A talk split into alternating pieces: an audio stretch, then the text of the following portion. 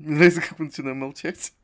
И такая тишина. Перекати Ну, поле. я думала, ты что-то будешь говорить, Ну да, что-то надо сказать. а не Даже не смеяться. знаю. А я смеюсь.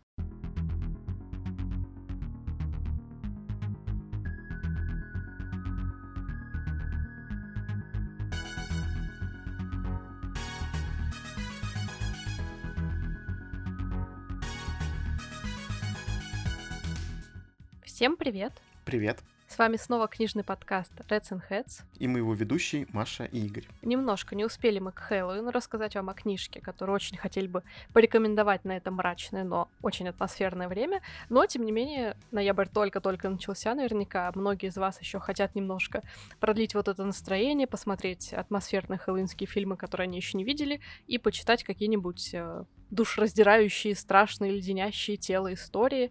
И мы пришли как раз с чем-то, что можно почитать в подобный период. Это книга «Ночь в номере 103» нашего русскоязычного автора Алисы Аве. Да, книга действительно подходила бы под э, Хэллоуин, но мы уже записали выпуск про вампирию, соответственно, э, ну, не совсем мы опоздали, можно сказать. Эту книгу, я думаю, можно читать также и в ноябре спокойно, потому что ноябрь тоже очень мрачный, холодный, осенний, атмосфера все еще лично для меня остается такой же, какая была там 31 этого октября. И эта книга действительно интересна тем, что, во-первых, здесь Япония. Это, кстати, не первая книга у мифа, которая издается от нашего российского автора. Я уже читал «Полусолнце» Кристины Робер, и, по-моему, я нигде не рассказывал о ней, хотя это интересный представитель а, подобной литературы. И вот еще одна книга, также действие происходит в Японии, очень атмосферная, интересная и мистическая, кстати. А, Мы сегодня расскажем, надеюсь, э, вы заинтересуетесь этой историей. Я, кстати, не читала «Полусолнце», но анонсировали подарочное издание, Да. и мне никогда не было интересно, ну, точнее как, мне было немножко интересна эта книга, но я понимала, что как-то, ну, наверное, прямо сейчас я читать ее не возьму, соответственно, зачем мне ее брать? И теперь, когда анонсировали подарочное издание, я вот думаю, но как бы думаю не очень активно, ну ладно, это мы с Игорем потом еще обсудим, напишите, читали Да. ли вы «Полусолнце», если да, то как ваши впечатления, расскажите, потому что сразу скажу, что «Ночь в номере 103» меня безумно вдохновила на вот продолжение какой-то литературы по Японии читать, но не то, что сейчас у нас в большом количестве уходит азиатская фэнтези, которая в таком условном средневековье, в старых а, каких-то временах, когда весь уклон делается на мистику, на магию, на вот это все, в то время как «Ночь в номере 103», вы не поверите, на самом деле большей частью происходит в современности. А, Мгм. хотя пролог там такой, намекает на то, что, возможно, история могла бы развиваться давно, но, как я уже сказала, преимущественно а, в современности будет происходить действие. Главная героиня — писательница. А, не сказать, чтобы удавшаяся писательница, потому что она написала вроде как а, си- синопсис для издательства, отправила его туда, и ей сказали, что, ну, вроде бы ваша книга интересна, пишите дальше, вот вам дедлайн, краткие сроки, но никто в семье ее особо на этот счет не поддерживает, особенно бабушка, которая вообще считает, что а, женщины должны заниматься семьей, помогать мужу, слушаться во всем его, и никакого там творчества, а, позволяющего мыслить самостоятельно быть, не должно. И мама, чтобы порекомендовать дочери, которой уже, ну, почти 30 лет примерно, рекомендует ей сменить обстановку, чтобы отвлечься от мысли о бабушке и дописать уже, наконец, эту книгу, успеть в дедлайн для издательства, потому что она, ну, хотя бы понимает, что ее дочери а, это важно. И главная героиня воли судьбы отправляется в Рюкан, который обычно не сдает номер 103, потому что раз в году туда приходит один очень особенный гость, после которого один из постояльцев умирает. И так происходит, что главная героиня заселяется в этот 103 номер, что не должно было произойти. И после Мгм. этого начинается основной сюжет книги. Как вы понимаете, такое событие, вот вопреки всему тому, что было до этого, а, не могло остаться незамеченным для сюжета в том числе. Меня, кстати, сразу заинтересовала вот эта тема того, что главная героиня писательница, и на протяжении всего романа, получается, у нее есть вот эти мысли по поводу той книги, которую она так и не закончила, э, так и толком даже, можно сказать, и не начала, хотя приехала туда для того, чтобы э, написать этот роман. И мне эта тема писательства, этот флер так очень сильно понравился, и то, что главная героиня все время вот думала об этом, она не забывала про это, и это, ну, смотрится как-то так вдохновляюще, по-теплому, что ли. Э, сам этот отель, вот вообще вся эта книга, вся эта тема с, э, со смертью, с таким таинственным отелем, с теми, кто там находится, также с постояльцами, это все такое мистическое, мне напоминало еще также пятый сезон американской истории ужасов внезапно. Это вообще не самый мой любимый сезон из всего списка, там, сколько там их, 12 или 11, я не помню, потому что там очень много крови. И тут примерно похожая ситуация, как я понимаю, из-за того, что я не особо-то знаком с японской культурой и с мангами и так далее, вот с этой всей э, историей, я много чего такого пропустил и просто могу только из того, что я видел, э, провести параллели. И вот тут вот у меня было прям такое вот ощущение вот этого пятого сезона, э, но такого более э, сказочного и лайтового, так скажем. Э, тоже здесь странные люди работают, и также, когда главная героиня, естественно, попадает, как мы уже, как Маша уже сказала, э, соответственно, она умирает, как вы понимаете, она просыпается мертвой. И вот этот вот момент, вот эта глава, когда она проснулась мертвая, и ее вот эти эмоции, которые э, прописывала автор, за ними прям было смешно даже в какой-то степени и жутко наблюдать, потому что э, главная героиня понимает, что на ее кровати лежит кто-то, очень похожий на нее. Она начинает сравнивать себя с этим человеком и понимает, что это она же. И у нее начинается паника. В этот момент в этой комнате начинают выходить разные духи, э, разные предметы, э, допустим, какие-нибудь носочки, пауки, в общем, что-то вот такое, тряпочки, тряпочка, почему носочки? Я не помню, носочки там были или нет. Ну, в общем, тряпочка там, да, тряпочки, зонтик, паучки. В общем, все это выходит, они начинают с ней разговаривать, она в полном шоке, они все такие смешные при этом и милые, и сразу сразу как-то вот обволакивает, знаете, вот эта вот история, при этом еще есть мистика, и ты не понимаешь э, реально, как, э, как вообще можно э, вот, вот находясь в этом теле, в теле духа, увидеть себя, лежащего мертвого на кровати, и как можно вообще все это в голове разложить по полочкам. В общем, этот момент мне прям очень сильно запомнился и понравился, и можно сказать, э, что это описывает всю книжку, потому что там все время что-то такое вот интересное происходит, с при этом милыми какими-то трогательными моментами, и самое главное, это вот эти духи, которые... Вот я люблю такие какие-то дополнительные интересности в книжке, когда есть какие-то милые персонажи. И вот они одни из тех, кто вот привлекает свое внимание в этой книге. Да, как вы уже поняли, Рюкан, где отдыхала героиня, непростой. А, помимо того, что там явно замешано что-то, ну, совсем уж мистическое, раз она проснулась мертвой на следующее утро mm-hmm. после ночи в номере, который никогда никому не сдавали, возможно, как раз по этой причине, что там что-то ночами происходит такое необычное. Его еще и населяют духи, помощники, которые вот имеют облик э, предметов, каких-то бытовых, которые способны вот помогать в хозяйстве в том числе.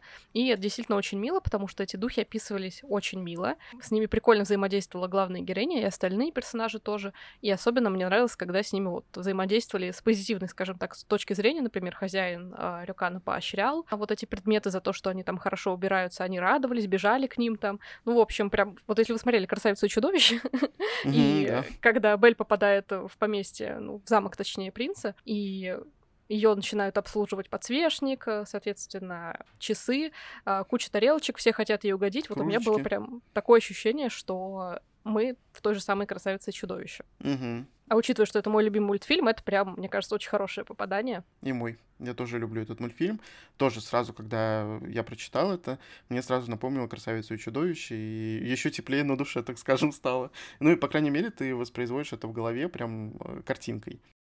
И при этом у нас все еще сеттинг современной Японии, да, это Рюкан где-то а, не в центре, не в столице, подальше от шумного Токио, скажем так, а, современного, mm-hmm. как раз где-то, где вот природа более-менее властвует над э, людьми, которых меньше в этих частях. И при этом, что интересно, автор тоже обратился, как и другие некоторые авторы, когда пишут вот тоже азиатское фэнтези, не к йокаям, не к каким-то сильным там духам, кикицуны, которых мы постоянно видим, мне кажется, или угу. к богам, к самураям, которые убивают Йокаев и так далее. Этого всего здесь нет. Вместо этого тут вот тоже нечистая сила, но такая вот очень милая, бытовая и буквально вот фольклорная, как э, те самые духи-помощники в Рюкане. Их очень много, у них все разные виды, у них всех есть японский термин, то есть у японцев есть специальные вот названия для духов, которые живут в бане, для духов, которые угу. принимают облик там обуви, для духов, которые живут в конюшнях и приобретают облик старой подковы. То есть все это как-то очень связано, и удивительно, что у японцев вот столько, настолько проработанной бестиарии, если это можно так назвать. Mm-hmm. Не знаю, как называется а, большой талмуд, посвященный именно изучению там духов каких-нибудь. Это очень здорово, это, мне кажется, необычная вот сторона этой книги, то, что мы зашли в вот эту восточную мистику, в которую любят входить авторы, а с немножко другой стороны. Мне она очень понравилась. Да, не просто используют там какие-нибудь демоны, а, кицуне те же там и так далее, то, что постоянно мы видим в каждой практически книге а, такое обычное, что-то популярное, что знают, наверное, очень многие люди. А здесь автор подошла немножко с такой интересной стороны, показав вот э, реально бестиарий, можно сказать, с этими всеми духами. Сложно, конечно, было выучить, ну как выучить, просто ориентироваться в этих всех названиях, потому что они были новыми, но при этом не ощущалось, наверное, какого-то дискомфорта во время чтения книги. Ты просто находишься в этом отеле и также следишь э, глазами героини, а иногда и не только ее глазами, за историей этого отеля и то, как э, тут все устроилось, как так получилось. Соответственно, автор все-таки не поступает как э, все японцы, наверное, которые пишут, ну ладно, не все, но, может быть, многие японцы, которые пишут что-то такое таинственное, мистическое, не рассказывая вообще всю подоплеку, не рассказывая а, про то, что тут произошло, что здесь творится вообще за дичь всякая. Здесь автор все-таки подошла со стороны именно истории того, как так все произошло, каким образом главная героиня туда попала, и каким образом э, она стала мертвой, и что из этого выливается. Как бы это интересно.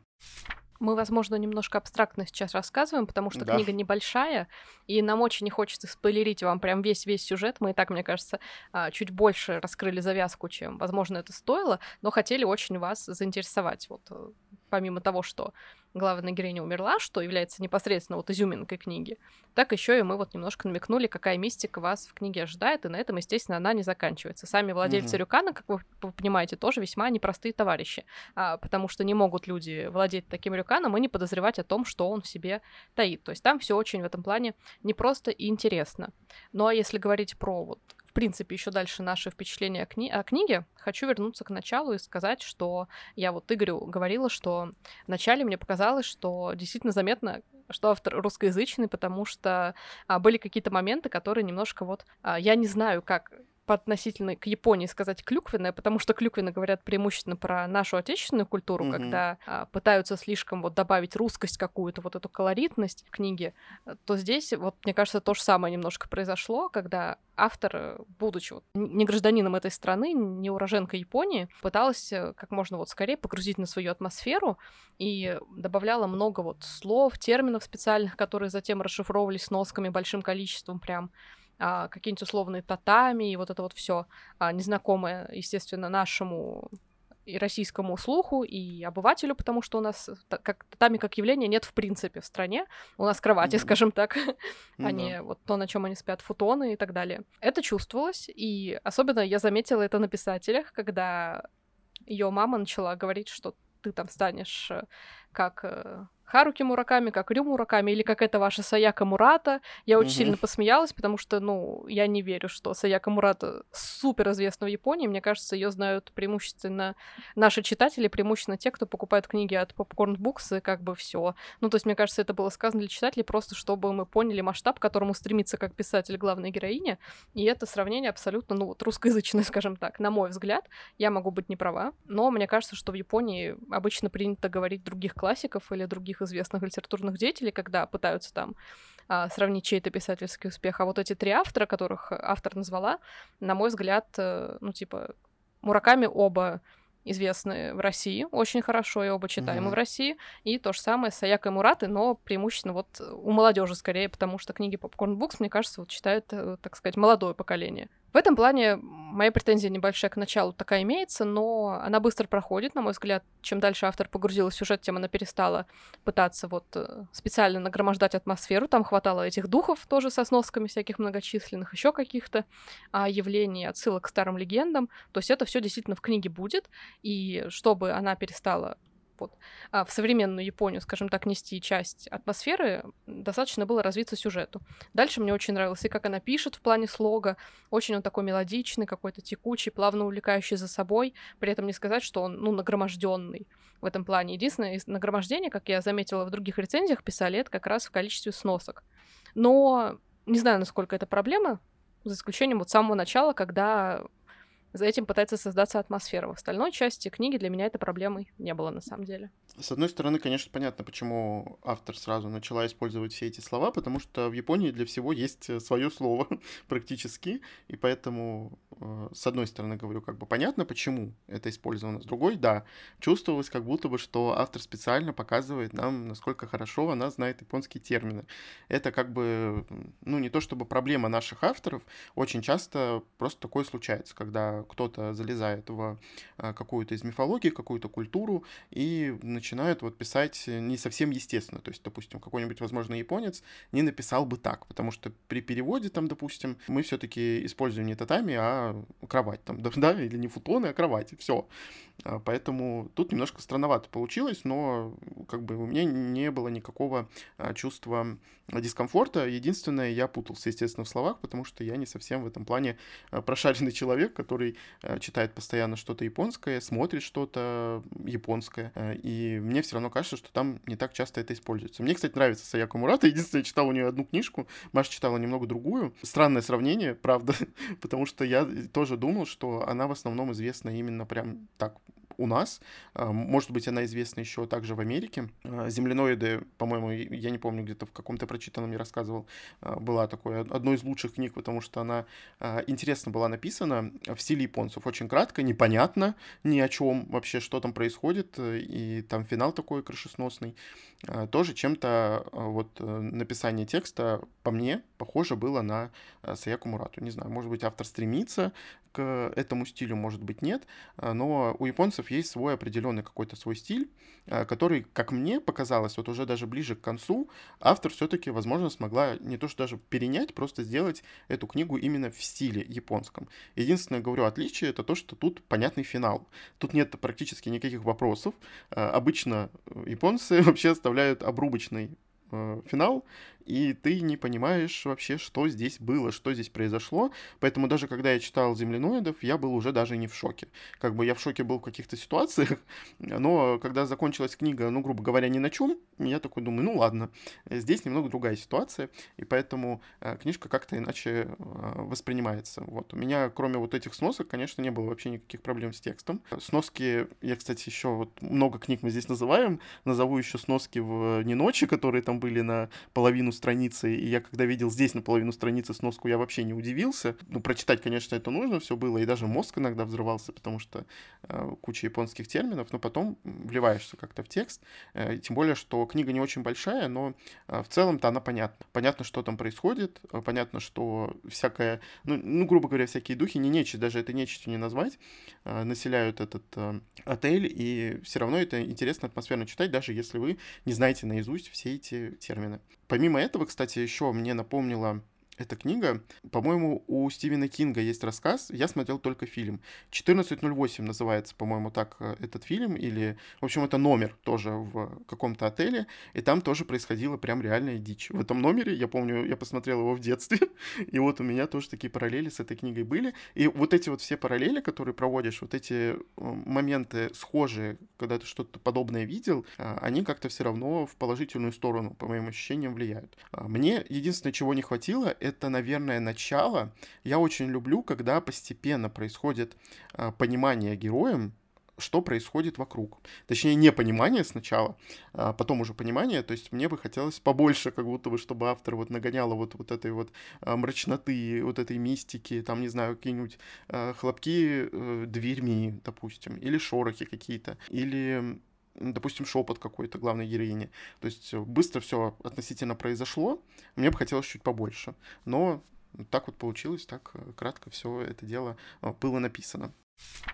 Тоже хочу еще частью ассоциаций своих поделиться, которые мы с Игорем тут так активно называем. Мне кажется, это... Mm-hmm. Знаю, что многие авторы обижаются, когда их произведения, будь то там рисунок, книга, рассказ, что-то еще сравниваю с чем-то другим, музыку там написанную даже. Но так просто работает людское вот восприятие, что мы склонны все там сравнивать, э, проводить параллель с другими ассоциациями и так далее. То есть, э, чтобы понять, нравится нам или не нравится, наш мозг выстраивает вот эту вещь в ряд с тем, что нам нравится, с тем, что нам не нравится, и мы понимаем, ага, нам нравится вот поэтому, не нравится вот поэтому. Поэтому mm-hmm. я не вижу в этом абсолютно никакой проблемы. Если кого-то это задевает, сразу извините, но мне вот как раз про что сказал Игорь, а, я во-первых, смотрела аниме, которое называлось «Азбука цветов», и это совсем другое произведение в плане даже по атмосфере, по жанру. А, это достаточно теплая, милая в пастельных тонах история а, в современности, в современной Японии про главную героиню, девушку, которая отправляется к своей бабушке, хозяйке Рюкана, которую она не видела всю свою жизнь, потому что у ее матери с ней конфликт. Мать очень там сумасбродная, немножко связана с писательством, кстати, насколько я помню. И она от нее сбежала давным-давно и прятала все это время внучку, пока ей самой не пришлось скрыться внезапно и не сбросить э, свою дочь на плечи вот матери, получается, бабушки девочки. И та приезжает в Рюкан, и оказывается, что она там должна работать наравне со всеми. А Рюкан старый, и он такой тоже традиционный, там девушки угу. ходят в кимоно, а всех как бы вот обслуживают, тоже есть вот бани там раздельные и так далее, со шторками красными или синими, в зависимости от того, какой день. И было очень вот забавно смотреть, как героиня из современного Токио пытается стать своей в Рюкане, где не рады абсолютно все. Вот. А это современность, там нет мистики никакой, но при этом есть большой упор на отношения между героями в плане как и дружеские, так и братско-сестринские, между родителями и детьми. Поэтому, если не смотрели, очень рекомендую посмотреть как что-то такое. Неспешное, не мозговзрывающее, но достаточно милое и приятное. А второе, это вы будете очень смеяться, но в детстве я много играла в Нэнси Дрю, и одна из них была посвящена Японии. По-моему, она называлась «Тень воды» часть, где Нэнси Дрю, собственно, тоже приезжала в Рюкан, где что-то происходит. А она только приехала, сразу же упал портрет э, женщины, которая была дочерью хозяйки Рюкана, и которая умерла, собственно. И как только Нэнси Дрю зашла в этот Рюкан, этот портрет упал. Вот. То есть то, как раз чего, говорит Игорь, не хватило, каких-то, возможно, мистических происшествий, пока главная героиня в «Ночь в номере 103» была жива, скажем так. То, угу. что она могла застать, когда она туда только приехала. Тоже какие-то падающие угу. вещи, а, шорохи, шаги сзади нее, присутствие какой-то незримой духов, как будто там предметы что-то переставляют. Мне кажется, было прикольно, если это было, но поскольку, ну, как бы, это задумка автора, что добавлять, а что нет, возможно, это бы немножко вот переход сделало более плавным и добавило бы еще вот нотку ужастика какого-то, в эту историю, потому что она на самом деле вот э, на Лаве Либе стоит во всяком случае в жанрах ужасы,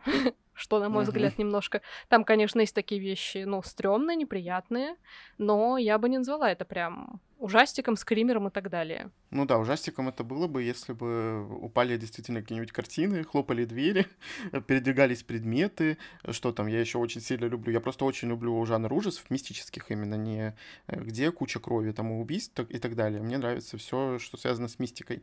Здесь действительно не хватило вот именно этого момента.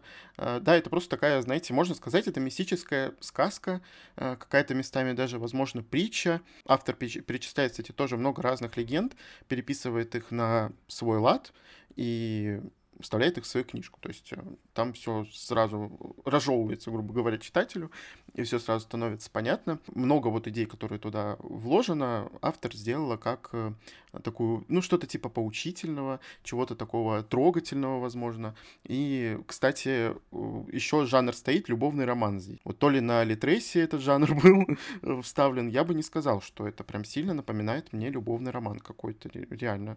А, или романтическая фэнтези, ну что-то такое. Я думаю, кто ошибся с жанрами? Скажите мне, пожалуйста. Это просто, правда, мистическая такая сказка в э, японском антураже, традиционном, при этом в современности, с э, тоже такими легендами, с интересной семьей, с интересным этим рюканом, отелем, с интересными духами. Ну, то есть э, это не любовный роман и не ужасы ни в коем случае.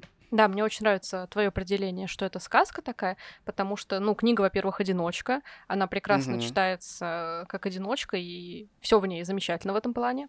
А во-вторых, э, это вот мистика и легенда, действительно, которым в ней все отсылается. И самое главное, на мой взгляд, это то, что история, которая началась давным-давно, еще до приезда главной героини в Рюкан и вообще до ее рождения даже, она закончилась как раз в конце этой книги и угу. она закончилась с таким посылом, что самое главное чувство в мире, перед которым все остальное отступает, это любовь. Угу. А страх, э, смерть, злость, все может отступить перед любовью, и любовь приносит покой это то, к чему стоит стремиться, и тогда ваша история обретет, собственно, хороший финал и какой-то вот покой, тот же самый, про который я говорила. Мне кажется, это очень светлая мысль, и мне кажется, что вот ужастики условно не могут заканчиваться такой мыслью, поэтому это именно вот такая сказка, которая оставляет от себя вот очень такую светлую, приятную грусть какую-то, хорошее впечатление и вот желание все равно узнать, что же там вот будет происходить с героями, которых мы оставляем вот с последней страницы книги. А в этом плане мне было очень приятно читать всю историю. Мне кажется, она получилась такая очень сбалансированная. А, несмотря даже ну, на начало, в котором я немножко сделала замечание, я, вы не поверите, поставила 5 звезд этой книги. А, я был в шоке. Я обычно так не делаю, если что. Я обычно, даже если я прочитала какой-то классный фэнтези, и что-то в нем меня там остановило. Ну, я, например, понимаю, что оно не станет моим самым любимым, как, например, Брайана Стейвли мы с Игорем читали а, mm-hmm. на совместных чтениях. Я поставила четверки, хотя книги, ну, в целом хорошие. Ну ладно, первую часть я там четыре с половиной поставила. Но вот ночью в номере 103 я дочитала и подумала, что за одну вот эту мысль в конце, и в принципе, которая эта мысль проходит через всю книгу, мне кажется, а, что если ты будешь любить то, что ты делаешь, если ты, в принципе, будешь способным чувствовать любовь и дарить ее кому-то, у тебя все будет хорошо, и ты не будешь ничего бояться. Мне кажется, это очень такая светлая мысль в темные времена, скажем так. И за нее mm-hmm. мне хочется вот э, поставить не четыре с половиной, а, допустим, вот пять, чтобы просто тоже вот на такой хорошей какой-то ноте а, закончить с ней свое знакомство. Да, мне тоже понравилось, что книга одиночная, потому что у нас любят сейчас писать циклы. Мне не очень нравится эта тенденция, хотя сам циклы читаю и покупаю еще при этом. И что она законченная, что она маленькая такая, что в ней все в целом уместилось. Автор действительно видно, что поработала над книгой, и видно, что она даже, возможно, в какой-то момент горела этой историей и писала ее с интересом своим же.